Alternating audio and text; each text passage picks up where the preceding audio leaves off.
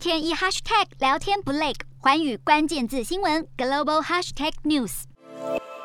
去年因为长荣货轮卡船搁浅，让埃及苏伊士运河声名大噪。现在这条运河的过路费又要涨价了。苏伊士运河管理局表示，装载石油和石油产品的油轮通行费加收幅度将从百分之五调涨至百分之十五，化学液体船通行费从百分之十调高至百分之二十，散装干货船从百分之五涨至百分之十，而载运汽车和杂货的货船和多用途船只的通行费，则将从百分之七调涨至百分之十四。这项规定将从五月一号开始实施。这是苏伊士运河一个月以来两度喊涨过路费，但运河管理局也表示，调幅可能会是全球海运市况变化加以调整或者取消。根据埃及政府数据显示，去年共有两万零六百四十九艘船通过苏伊士运河，比二零二零年的一万八千八百三十艘增加百分之十，让苏伊士运河赚饱饱。去年全年营收高达六十三亿美元，创下史上新高。